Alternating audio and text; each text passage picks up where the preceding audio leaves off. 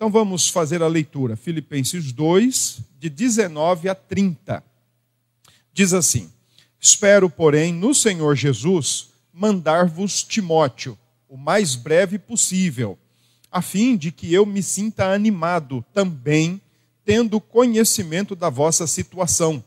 Porque a ninguém tenho de igual sentimento que, sinceramente, cuide dos vossos interesses. Pois todos eles buscam o que é seu próprio, não o que é de Cristo Jesus.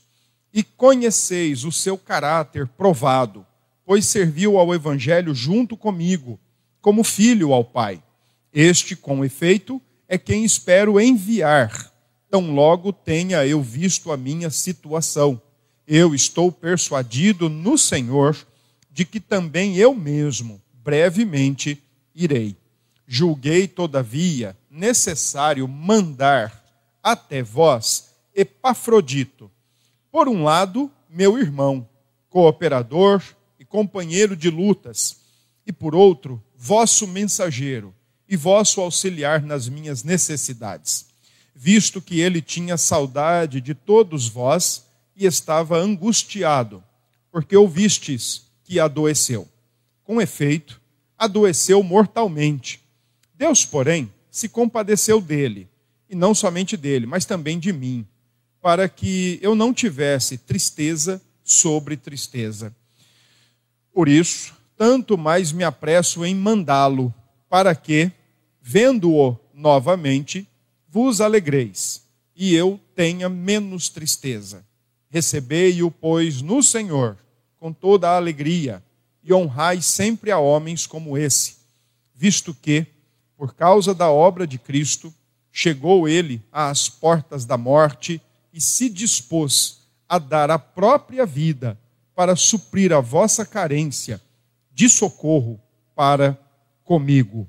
Amém. Até aqui, esse é o texto que nós vamos ler.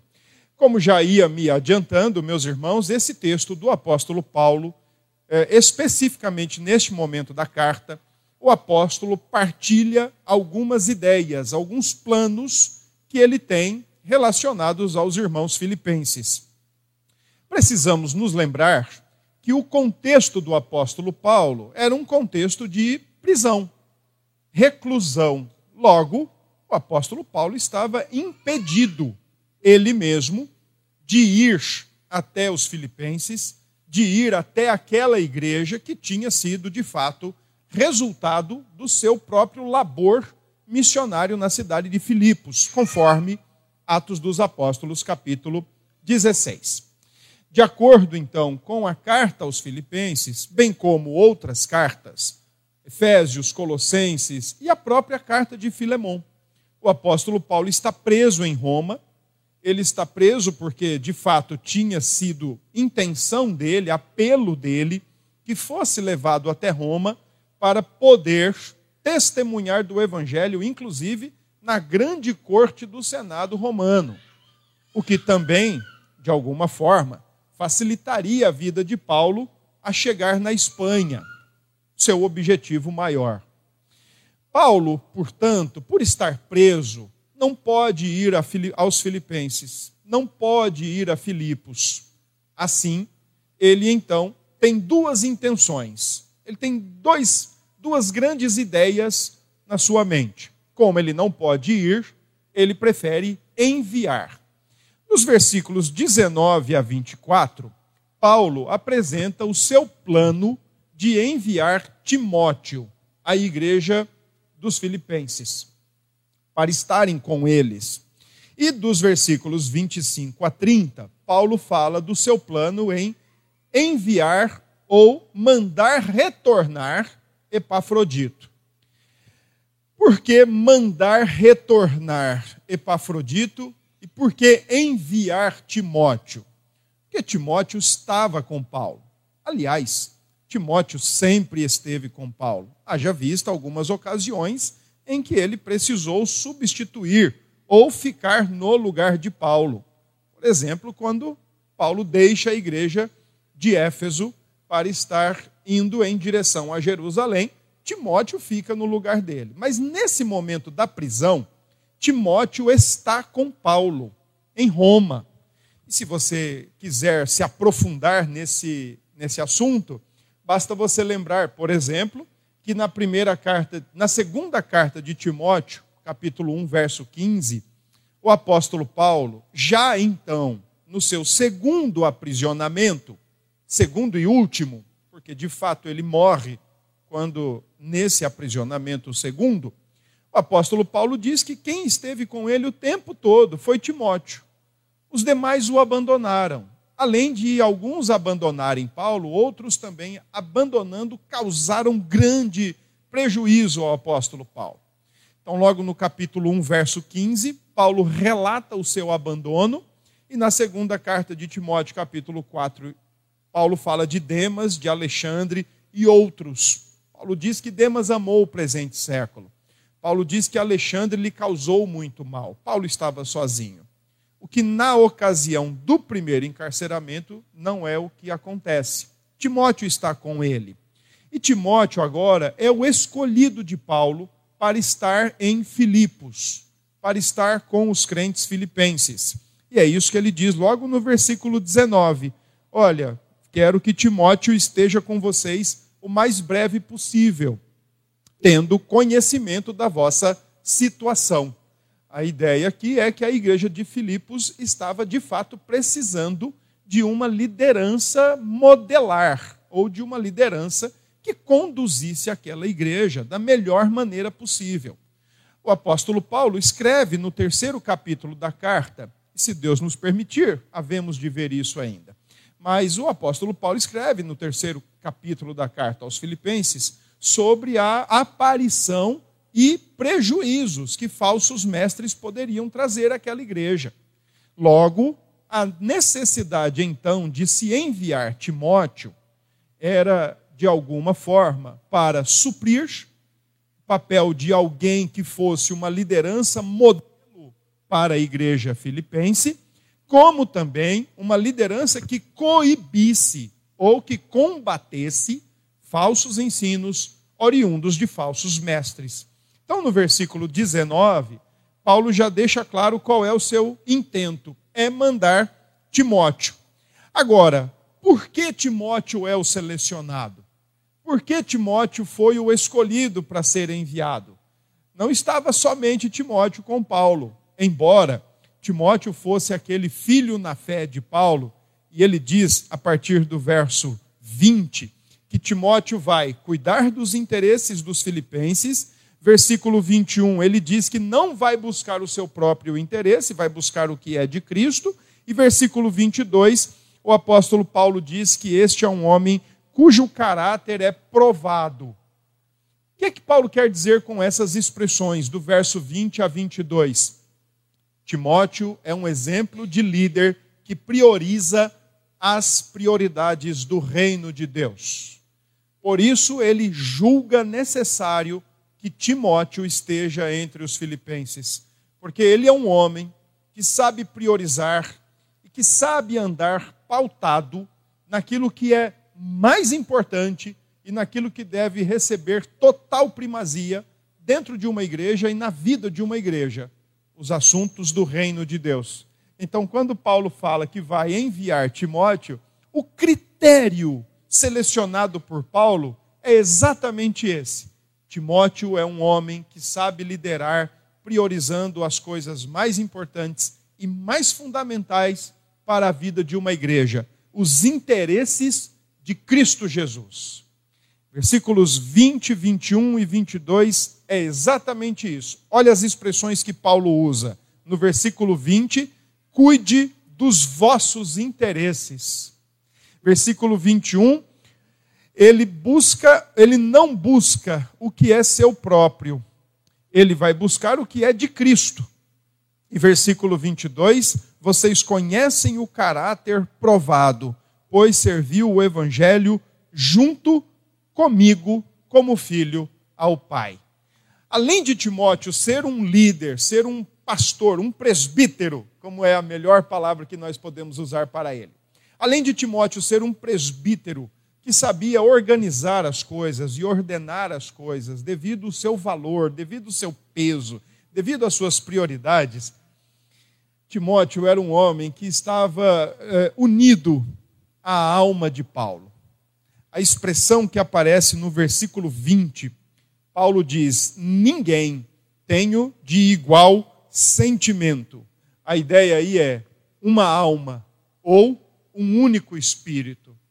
A aliança espiritual que havia entre Paulo e Timóteo eram, era suficiente para que Paulo ficasse descansado em saber que Timóteo iria levar em consideração o que Paulo ensinou e ensinava, como também iria levar em consideração o que Cristo ensina, ensinava e desejava para aquela igreja.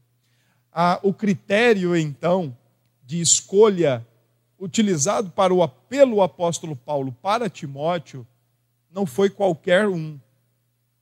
E não foi de forma nenhuma em caráter de conveniência ou de facilidade, mas foi levando em consideração o peso do caráter provado de um homem que prioriza as coisas do reino de Deus e que vai conduzir aquela igreja de acordo com as prioridades do reino de Deus. Isso, de acordo com o apóstolo Pedro, se você quiser abrir a sua Bíblia aí no primeiro, na primeira carta de Pedro, capítulo 5, você vai observar que Pedro tem a mesma ideia de que o apóstolo Paulo tem, no que diz respeito a prioridades para uma liderança na vida da igreja.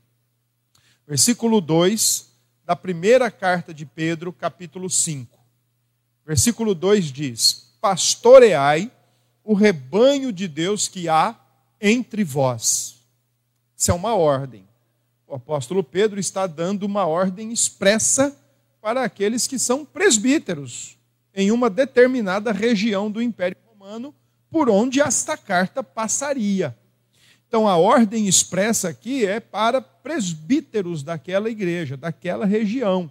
Hoje nós estamos mais acostumados com aquela nominação presbítero regente, presbítero docente, achando erroneamente, e eu, eu disse isso aqui na semana passada, quando ordenamos presbíteros.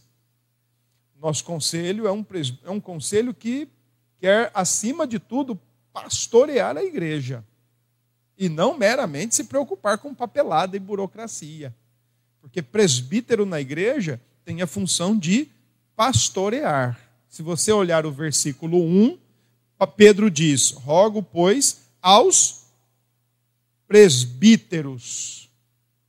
No versículo 2 ele diz: pastoreai. Ele não está dizendo presbiterai, até porque esse verbo não existe. E ele também não está dizendo administrem. Ele também não está dizendo burocratizem ou desburocratizem.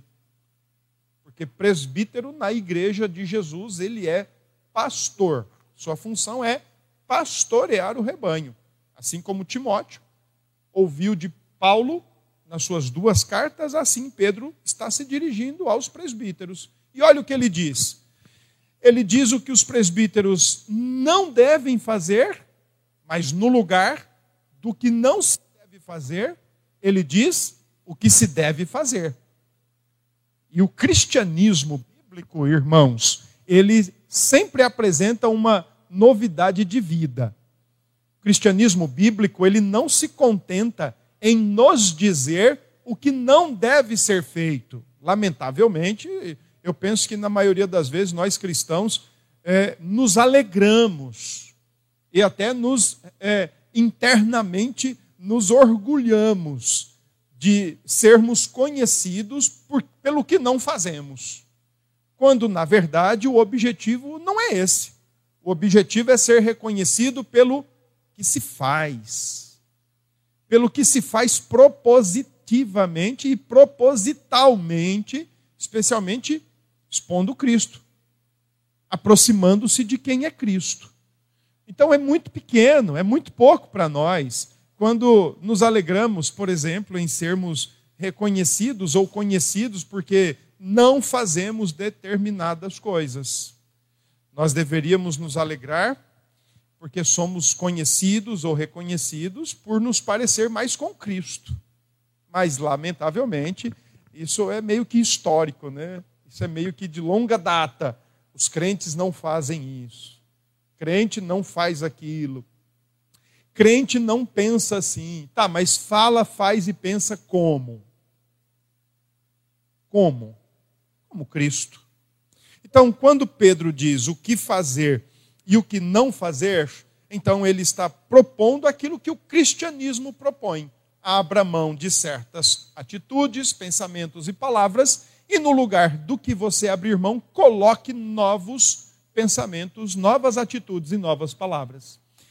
Versículo 2: Então ele diz: Pastoreai o rebanho de Deus que há entre vós, não por constrangimento, mas espontaneamente, como Deus quer nem por sorte da ganância, mas de boa vontade. Nem como dominadores dos que vos foram confiados, antes tornando-vos modelos do rebanho. Então veja como o apóstolo Pedro trata o assunto. Não sejam pastores dessa natureza, com esses tipos de ações, mas sejam pastores com esses tipos de ações especialmente o versículo 3 no seu final, tornando-vos modelos do rebanho. E Paulo, voltando ao texto de Filipenses, quando Paulo então resolve enviar Timóteo, ele resolve enviá-lo por causa dessa uh, questão fundamental. O caráter de Timóteo é um caráter provado. Como? Como saber que o caráter de Timóteo é um caráter provado? Ele cuida dos interesses do reino, ele busca os interesses de Cristo, ele busca os interesses da igreja, nunca o que é seu. Nos versículos 23 e 24, então o apóstolo Paulo relata um pouco da sua situação. Versículo 23 ele diz: Olha, eu espero, este é quem eu espero enviar. Tão logo tenha eu visto a minha situação. O que é que Paulo está querendo dizer? Versículo 24 ele diz: Estou persuadido no Senhor de que eu também, de que também eu mesmo brevemente irei. Paulo, aqui nesses dois versículos, submete o seu plano à vontade de Deus.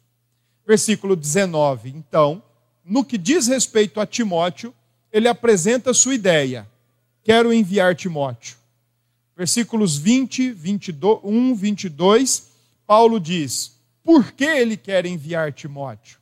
E versículos 23 e 24, então ele diz, mais ou menos assim: se Deus quiser, isso vai acontecer.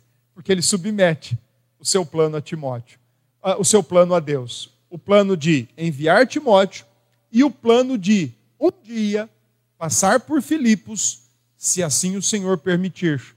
No caso, porque no versículo 24 ele diz: Eu também brevemente irei.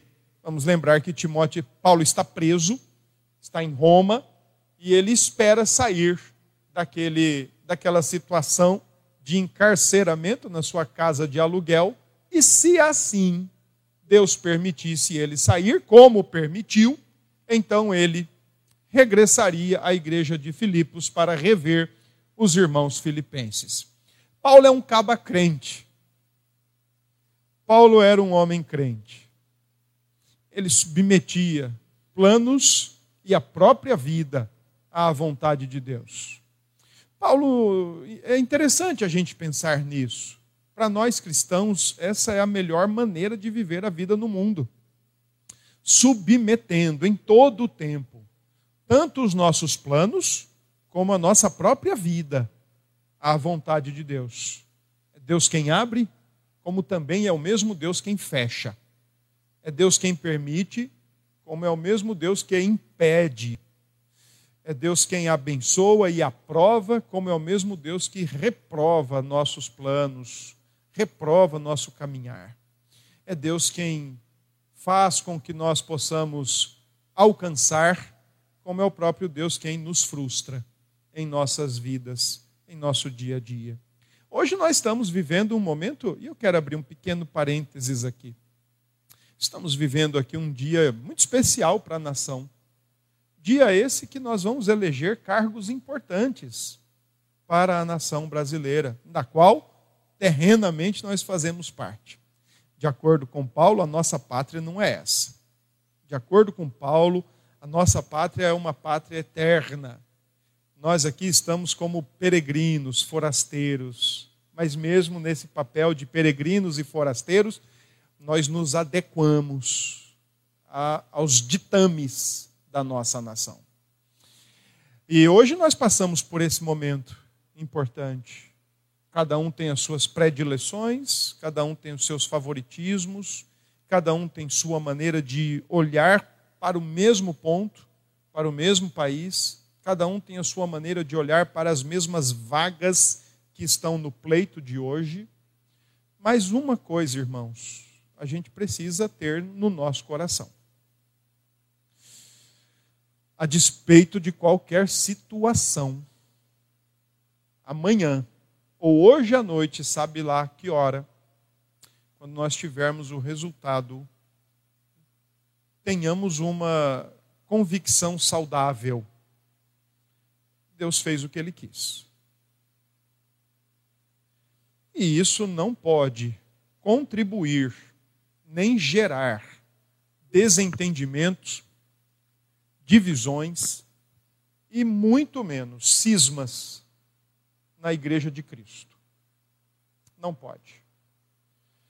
Porque se isso provocar cismas, divisões no corpo de Cristo, talvez, talvez, seja indicativo que estamos priorizando coisas erradas. Estamos, talvez, gastando mais energia, mais vigor, com coisas que certamente não são as prioritárias do reino de Deus. Não são. Timóteo era um homem de caráter provado, porque sabia priorizar as coisas do reino de Deus. Dos versículos 25 a 30, então Paulo agora fala sobre um homem chamado Epafrodito, dos seus planos também para com Epafrodito. Epafrodito é um nome grego, que inicialmente significava o preferido de Afrodite. Depois, com o tempo, esse nome passou a ser outro, adorável, amável. E é interessante como esse nome realmente descreve o Epafrodito de quem Paulo está tratando agora, dos versículos 25 a 30. A grande questão é: quem é Epafrodito? Não se sabe muito sobre ele. A única coisa que sabemos sobre ele é que o seu nome é grego, que ele era um filipense nativo, era alguém nascido em Filipos e era alguém da igreja dos filipenses e que estava com Paulo amando dos próprios filipenses. Porque eles, como Paulo mesmo diz nesta carta, no capítulo 4, versículo 10, Paulo diz que os filipenses mais uma vez renovaram o seu favor para com ele. Paulo era, de alguma forma, suprido pela igreja de Filipos para continuar fazendo as suas viagens e avançando com a pregação do Evangelho. E quem tinha sido enviado para estar com Paulo, levando as ofertas, era Epafrodito. Epafrodito, então, foi até Roma levar os recursos financeiros, a oferta financeira, recolhida em Filipos, destinada ao apóstolo Paulo. Veja o que diz o versículo 30. Visto que, por causa da obra de Cristo, chegou ele às portas da morte e se dispôs a dar a própria vida, essa expressão final, para suprir a vossa carência de socorro para comigo. Então, o Paulo aqui está dizendo exatamente isso. Epafrodito era um crente filipense que estava com ele, amando da igreja, para lhe levar as ofertas arrecadadas. Por que, que Paulo resolve mandá-lo de volta?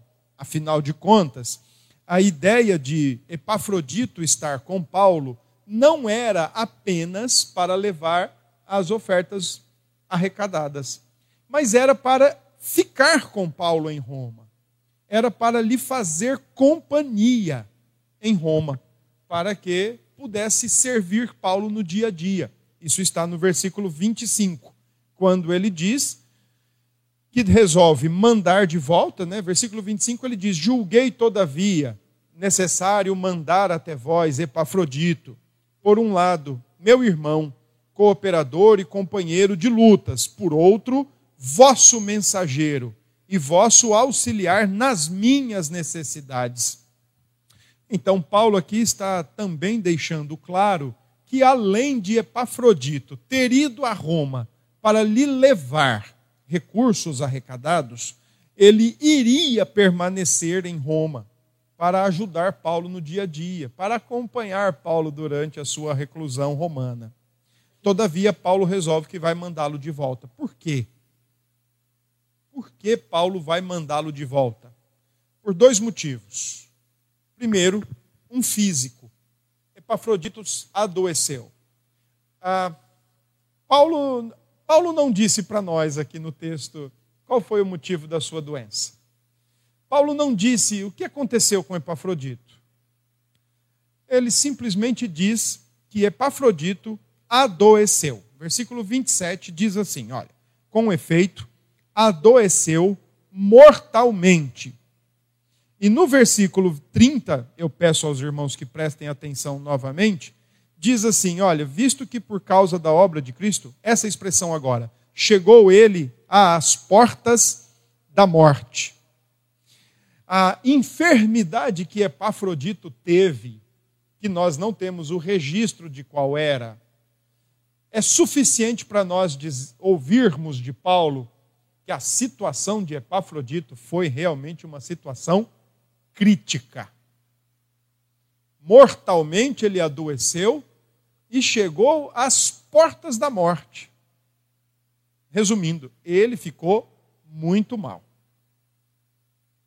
bastante mal. Então, o primeiro motivo pelo qual o apóstolo Paulo resolve mandar Epafrodito de volta é exatamente por isso. Porque ele era um homem que estava doente e que não iria, de alguma forma, continuar ou conseguir desenvolver a missão para a qual ele foi desempenhado ajudar Paulo no dia a dia. Pelo contrário, talvez se ele tivesse permanecido, era bem capaz que pudesse ser o seu fim. Embora Paulo, no versículo 27, reconheça que Epafrodito só não morreu porque Deus assim não quis, e isso cooperou para que não aumentasse a tristeza de Paulo com mais tristeza ainda. Tristeza de estar preso, a tristeza de vê-lo doente e a tristeza ainda de uma eventual perda do Epafrodito, o que o Senhor não permitiu que acontecesse. Então, esse é o primeiro motivo do porquê Paulo quer que Epafrodito volte para Filipos. Ele está doente. Aliás, ele ficou muito doente. Ele ficou mal. Mas o segundo motivo já é mais um motivo da alma, já é mais um motivo do coração de Epafrodito. Porque no versículo 26, diz o texto que além da doença física em que Epafrodito se encontrava, ele também estava angustiado. E Paulo aqui usa uma expressão bastante pesada para descrever a condição de Epafrodito. A palavra angustiado, como Paulo usa, dá a ideia de um estado de confusão, um estado caótico, um estado de inquietação pesada por parte de Epafrodito. Por que Epafrodito foi descrito assim? Porque a doença física, mortalmente, como Paulo qualifica, e que o levou às portas da morte, Foi isso que tirou o juízo de Epafrodito? Foi isso que perturbou aquele servo de Deus, conhecido pelo nome de adorável ou amável? Acreditem, irmãos, não, não foi. Não foi a doença física, não foi o mal instalado no seu organismo, no seu corpo, que fez com que ele alcançasse esse nível de confusão ou de caótica e inquietação pesada. Mas foi o amor preocupado dele com a igreja que estava longe, preocupada com ele. Então, o que está inquietando Epafrodito é saber que a igreja de Filipos, a tantos e tantos quilômetros distante de Roma, está preocupada com ele para saber qual é o seu real estado de vida e até, quem sabe, se ele está vivo ou não. Afinal de contas, nós estamos falando da década de 60 depois de Cristo e não tinha as facilidades do mundo moderno como as quais vocês conhecem hoje. Eles não tinham o grupo de casais da igreja de Filipenses no WhatsApp. E, claro, não tinham como fazer nenhuma chamada telefônica. Quem sabe, então, uma chamada de vídeo. Então Epafrodito está angustiado porque ele não quer que a igreja fique angustiada. Ele está inquieto porque ele não quer que a igreja fique inquieta com a situação na qual ele se encontra. Então é exatamente por esses dois motivos, ele está doente e ele está inquieto, ele está angustiado por saber que está sendo, de alguma forma, objeto de angústia e perturbação lá na igreja de Filipos. Desse modo, Paulo então diz: Vou mandar Epafrodito de volta. Ao que tudo indica, foi ele mesmo quem levou a carta para os filipenses de volta. E Paulo faz uma última recomendação no versículo 29, quando ele diz: Recebei-o pois, no Senhor, com toda alegria e honra, sempre a homens como esse. Então, Paulo recomenda que Epafrodito seja recebido festa, com alegria, com respeito, com honra, não porque ele não conseguiu cumprir a sua missão. Claro, o que por si só poderia ser visto como um elemento vexatório. Você foi lá e não fez nada do que era para ser feito. Você foi lá e não cumpriu com o seu papel. Como é que nós vamos receber você agora com alegria aqui? Como é que nós vamos receber você com festa aqui? De forma nenhuma. Então, quando Paulo diz receba-o com alegria, com honra, como se deve ser dispensada a homens como esses, não é porque ele estava doente também. Ô, oh, tadinho, está doente. Não vamos falar nada. Vamos deixar a doença passar. Recebam com alegria e com honra, porque esse, esse é um homem muito amável. E que estava pronto, versículo 30, estava pronto a sacrificar a própria vida para fazer o que era necessário ser feito: deixar Filipos e chegar em Roma levando as ofertas apesar de mortalmente enfermo como ele se encontrava. O que é que Paulo então nos coloca a partir do seu plano e da sua descrição de Epafrodito? Se Timóteo é o pretendido por Paulo para ir a Filipos, porque é um homem de caráter provado, e isso significa priorizar as coisas importantes, Epafrodito é, deve ser recebido com honra porque ele é um homem sacrificial. Ele é um cristão sacrificial. Ele é um cristão que está disposto a sacrificar a própria vida pelos interesses de Cristo, pelos interesses do Evangelho, pelo avanço do Evangelho e pela prestabilidade de serviço da Igreja de Jesus. Duas situações, então, aqui são importantes, irmãos. Como nós cristãos deveríamos e podemos ser reconhecidos ou deveríamos desejar ser conhecidos no nosso tempo? Primeiro, cristãos que priorizam o prioritário. A redundância é proposital. Cristãos que priorizam o prioritário. Cristãos que priorizam o mais importante. Cristãos que entenderam o ensino do Senhor Jesus. Que não se preocupam com as coisas da vida ordinária. Que não são conduzidos pelas inquietações da vida ordinária. Que não são jogados para lá e para cá pelos ditames da vida ordinária. Mas cristãos que priorizam o reino de Deus, o buscam e fazem a sua justiça, e se adequam à sua verdade, e que se adequam à sua praticidade.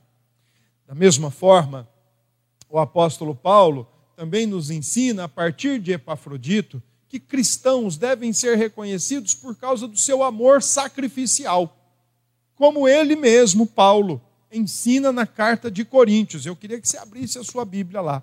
1 Coríntios capítulo 13, o texto que forma né, o alicerce para os capítulos 12 e 14, dentro daquela discussão em torno dos dons espirituais. Enquanto o capítulo 12, de, é, Paulo descreve a diversidade dos dons e a unidade da igreja, uma coisa não exclui a outra, pelo contrário, embeleza e supre a igreja. Capítulo 14, a igreja deve ter o olhar para o que é mais edificante, no caso, a pregação do evangelho, tratar com prioridade a pregação do evangelho. O capítulo 13 funciona como um alicerce para tudo isso.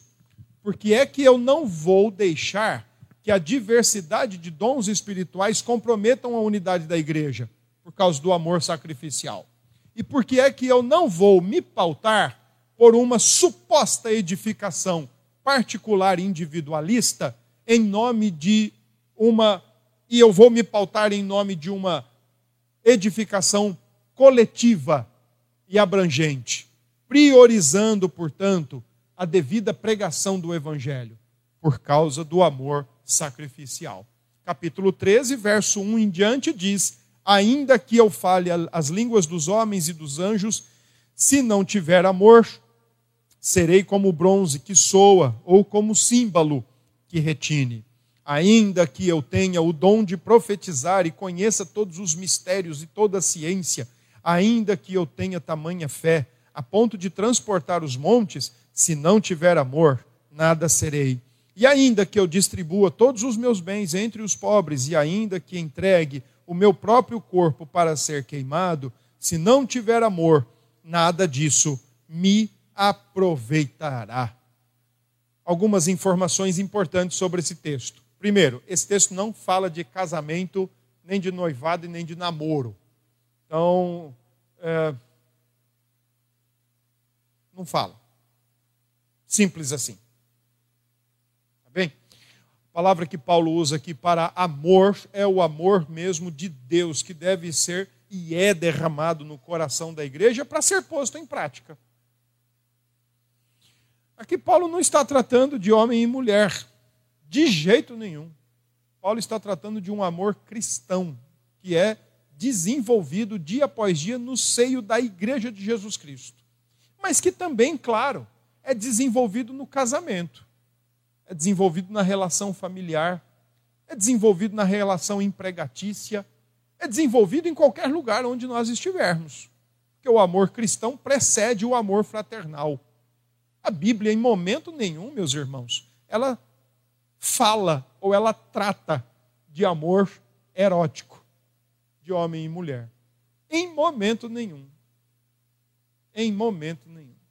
Pelo contrário, quando a Bíblia fala de uma relação de homem e mulher, ela trata a partir de desejos e não de amor eros, como alguns acreditam estar na Bíblia. Primeira informação, então, é essa. Esse amor que está descrito em Coríntios 13 não é um amor com essa conotação, mas é o amor cristão, é o amor do serviço. Segunda informação é que essa construção aqui é uma construção subjuntiva.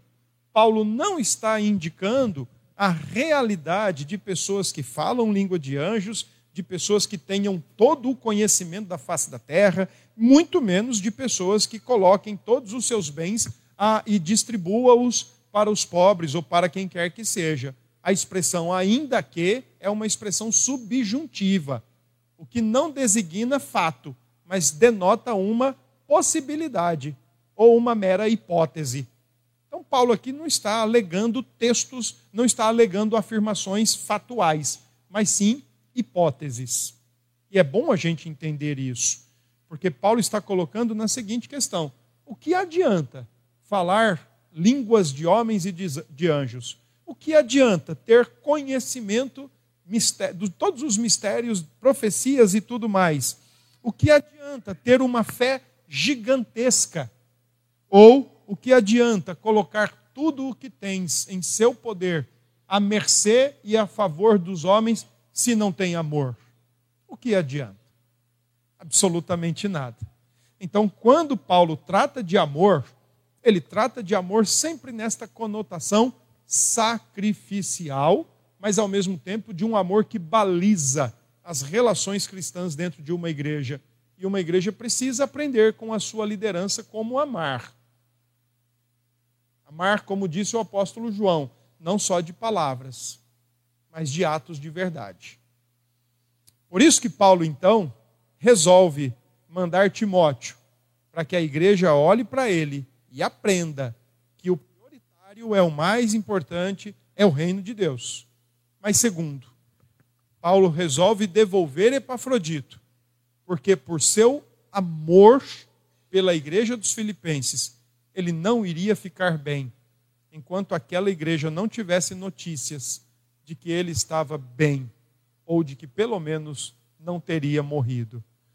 São duas qualidades importantes para uma liderança amar o que é prioritário, amar sacrificialmente o povo de Deus. Mas não é só para a liderança, é para a igreja. Porque antes de serem, antes de ser líder, presbítero, Timóteo era igreja. E ainda que Epafrodito não fosse presbítero, ele era igreja.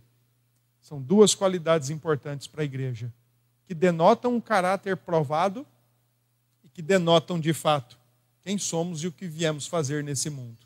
Priorizar o reino e amar sacrificialmente. Que Deus abençoe.